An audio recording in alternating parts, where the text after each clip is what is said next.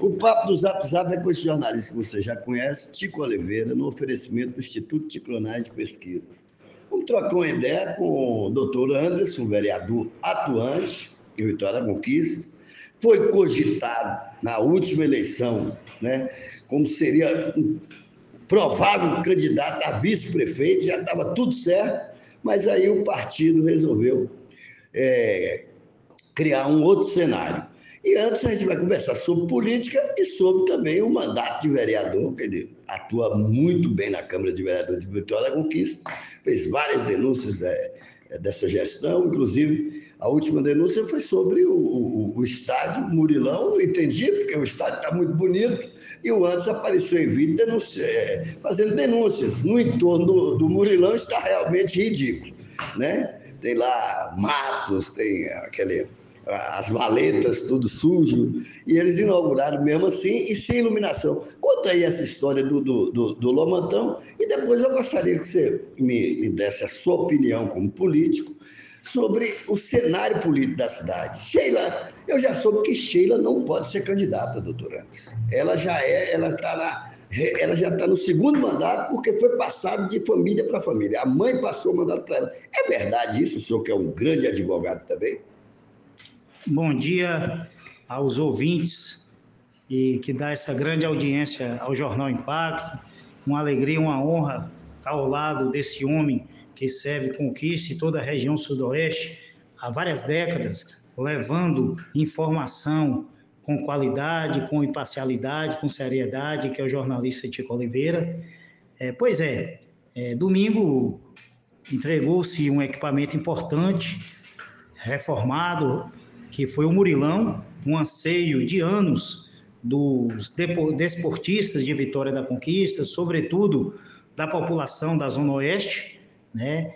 uma reforma na ordem de 4 milhões de reais, dinheiro esse que foi objeto de um empréstimo do município, ainda na gestão do saudoso prefeito Wesley Guzmão, junto à Caixa Econômica Federal. Muito dinheiro, cerca de 4 milhões, fez-se uma reforma, colocou-se uma grama sintética, né? Mas é um pouco aquela analogia que a gente se permite fazer. Reformou-se todo o carro, né? Colocou peças das melhores, mas não trocaram os pneus. Então o carro com pneu careca, ele não tem muita mobilidade, ele não tem muita utilidade.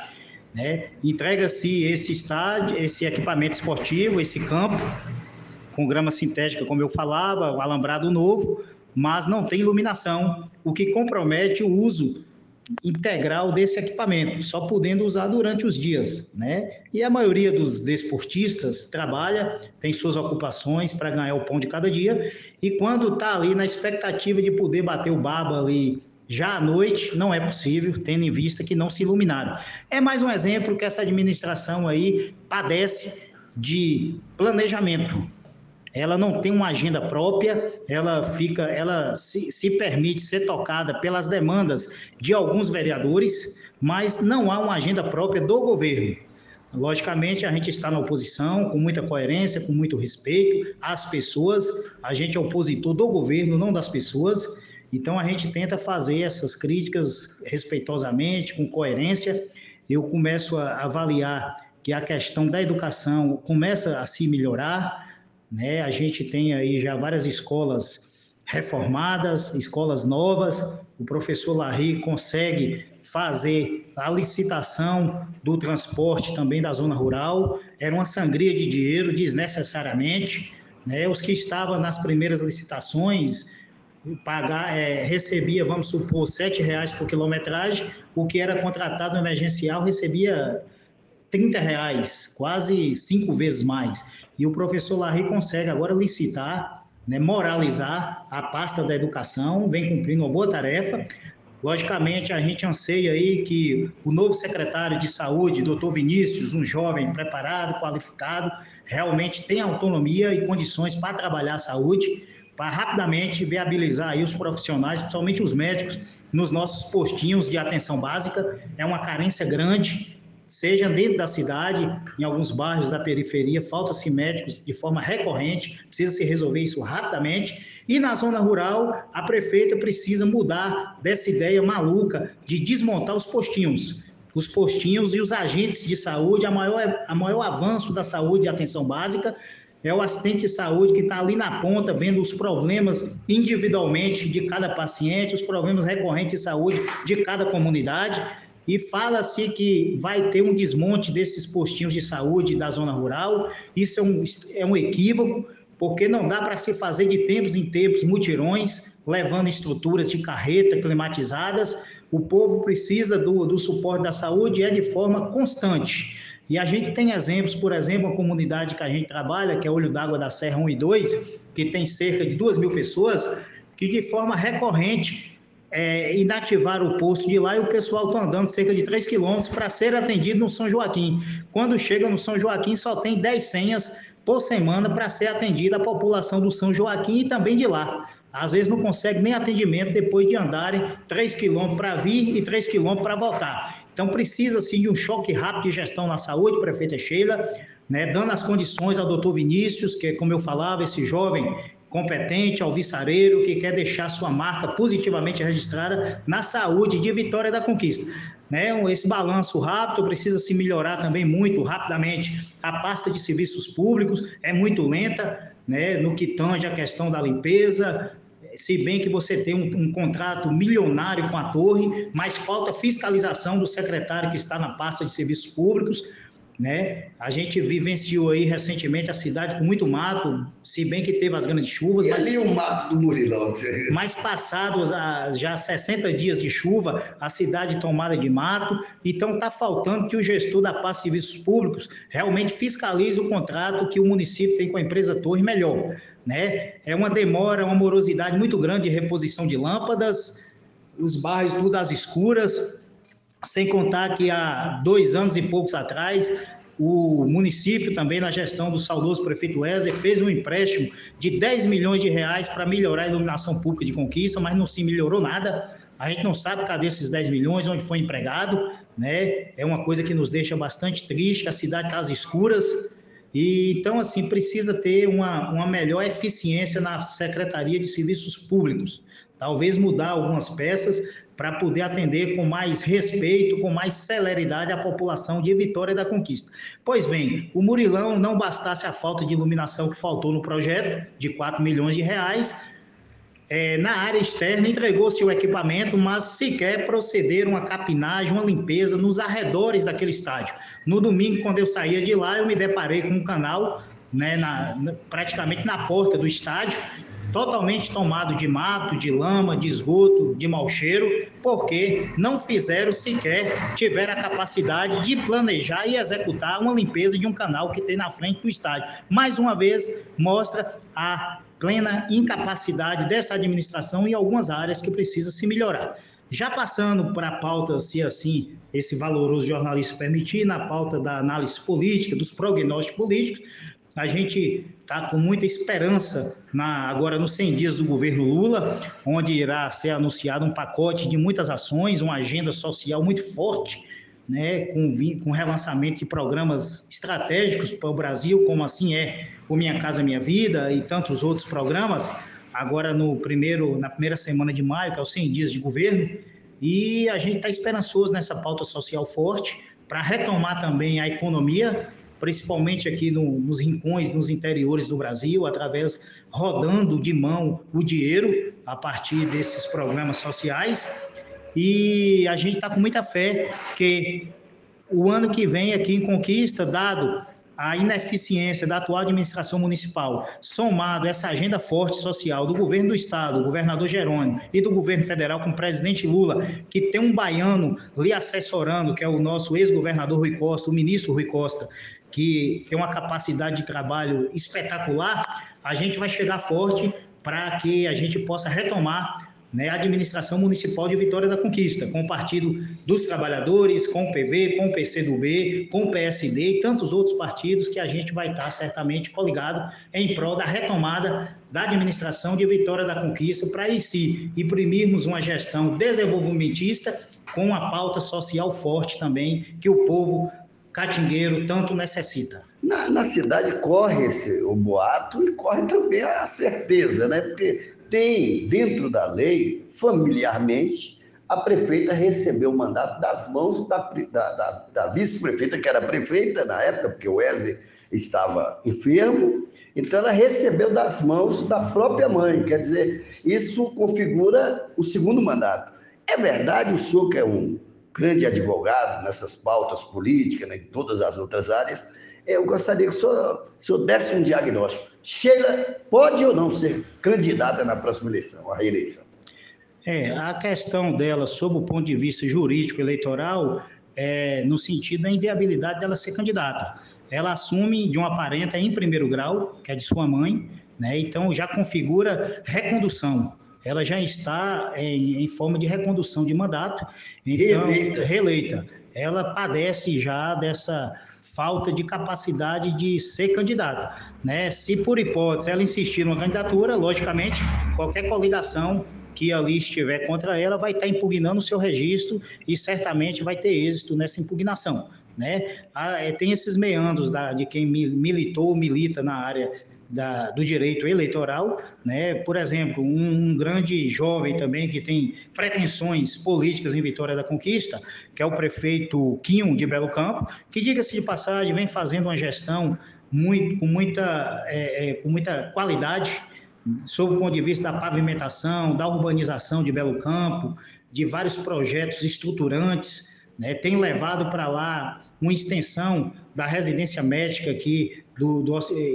de algumas universidades. Então, tem feito realmente uma revolução dentro do município de Belo Campo.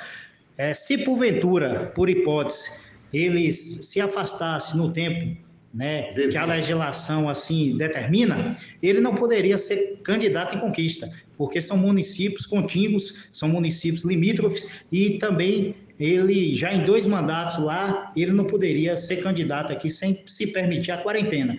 Né? Assim é também um jovem muito que era muito é, esperado, o Danilo, médico, professor da, da UESB, filho do saudoso prefeito Wesley Guzmão, um jovem de muita qualidade, mas também, se porventura tivesse né, o, o interesse em se candidatar, não poderia, porque Wesley também acabou tomando posse, já estava em recondução, mesmo que não tivesse recondução de mandato, né, dado o primeiro grau de parentesco aí, não seria, assim é a, a prefeita Sheila também, que certamente em algum momento vai amadurecer a ideia de outro candidato para disputar com o candidato do centro-esquerda. Moço, que papo do Zap Zap, talvez o melhor papo do Zap Zap quebrei a quaresma, porque nessa quaresma eu fico recuado na redação, cuidando do jornal internamente nos 40 dias, eu sou cristão, depois da Páscoa eu volto com todo vapor. Mas vou quebrar hoje, vou quebrar sexta-feira essa quaresma em nome desse Jornal Impacto, em nome do povo, em nome das crianças de Vitória da Conquista, porque esse, esse papo é em função do futuro e sustentabilidade da paz das crianças. É isso que a gente está, é um meja. E no, no, no, na sexta-feira, a sociedade conquistense tem que cobrar da Via Bahia. Eu gostaria que você falasse disso também aqui, antes, e desses veículos é, é, trafegando em cima de passeio, como ali na, na Praça Camilo Jesus Lima, o Citrans não toma providência, a gente já denunciou, trafegando, estacionando em cima de calçada, já que o, o, o Conatran, se não me, não me, engano, proíbe essa condição, é, 120, é, é 195 a multa, carros em cima de passeio e motos, e mais trafegando em cima do passeio é um crime. Eles trafegam todos os dias ali na Praça Camilo Jesus Lima, e eu já, para evitar um acidente, quer dizer, a prefeitura está cobrando da Via Bahia, vai cobrar, mas a prefeitura tem que dar jeito também no trânsito de Vitória da Conquista. Sem sombra de dúvida, eu acho que o processo é recorrente, não se resolve nada da noite para o dia, mas também eu creio muito nos processos educativos. A gente cada vez mais precisa tem aquele momento ali emblemático em setembro da educação do trânsito, mas a gente precisa fazer isso de forma mais recorrente.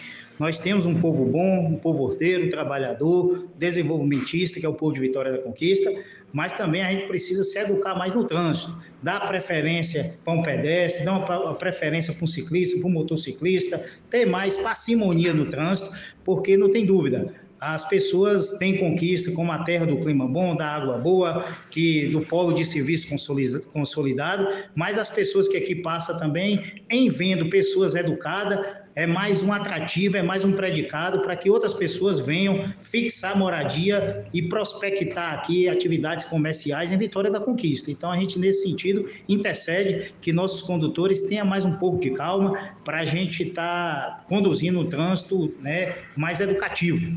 Né? E finalizando, a gente que agradece, a gente tem grandes desafios na administração municipal. A turma fala assim de uma nova licitação do transporte público, uma verdadeira sangria aos cofres municipais, dinheiro esse que talvez esteja faltando para outros investimentos, porque a prefeitura recorrentemente tem pagado às duas empresas mais de 60 milhões por ano. As empresas têm deixado de pagar a ortoga, que é, que é, o, é um pedágio que se pagaria à municipalidade diante da atividade lucrativa que elas exercem. Né? Então, talvez você esteja pagando 60 milhões às empresas, perdendo, deixando de arrecadar de 10 a 15 milhões das duas, das duas empresas em forma de ortoga, e ainda o usuário está pagando, continua pagando, né? por um serviço de má qualidade. Recorrentemente, ônibus quebrando, os veículos bem sucateados, é, paga-se em cima de veículos climatizados, todos os veículos estão, inclusive esses veículos maiores que colocaram recentemente, só anda de janela aberta, não tem nada de climatização, em que pese está se pagando sobre um veículo climatizado. E mais uma vez, não vai se ter licitação, vai dar deserta, porque não há esforço nenhum da administração municipal de fiscalizar e coibir o transporte clandestino. Se tem o transporte clandestino, os tiros ligeirinho rodando, inviabiliza o transporte público municipal e tira o passageiro que poderia usar o transporte público municipal e aí é, diminui a receita. Em diminuindo a receita, a tarifa sobe e é também mais um elemento para que empresas não venham para aqui com interesse em concorrer, vai dar deserta e certamente a prefeitura vai ter que continuar contratando no emergencial essas duas empresas que aí estão, que é muito suspeita. Empresas essas que vêm trabalhando contratação direta por dispensa, né, nesse mote aí de mais de 60 milhões, isso é um escândalo na terceira maior cidade de Vitória da Conquista. E finalizando, né, essa pauta da Via Bahia nos interessa, é um modal importantíssimo para dar segurança, primeiramente, às pessoas que transitam daqui para Salvador e vice-versa, e principalmente ajudar a desenvolver toda a nossa região. Né? A gente está no entrave grande por essa falta da duplicação, mas eu digo mais, Chico Oliveira, mais importante ou tão importante quanto a duplicação, a gente tem uma prioridade mais imediata, que é salvaguardar a vida dos pais e mães de família e de nossos jovens. É lutar principalmente pela construção dos viadutos e das passarelas, principalmente da Urbe 6 e dos Campinhos. Recorrentemente são acidentes que têm vitimizado ali vários pais, mães de família e jovens. A gente não pode permitir. E diante de uma entrevista que o presidente da Via Bahia, o português José Bartolomeu, deu recentemente, aquilo ali não é, não está na discussão prioritária entre a NTT e Via Bahia. A única obra dentro de conquista que está nessa discussão de forma prioritária é o viaduto do aeroporto, que também é importante. Mas a gente precisa, enquanto vereador de Vitória da Conquista, enquanto representações de Vitória da Conquista, enquanto moradores de Vitória da Conquista, no dia 17 está fazendo uma luta pela duplicação, mas primeiramente pela construção rápida dos viadutos e das passarelas, para que não se morra mais gente. Muito bem, esse é antes. Ele está na pesquisa do Instituto de para prefeito de Vitória da Conquista. Está falando já como executivo. Fica na paz das crianças.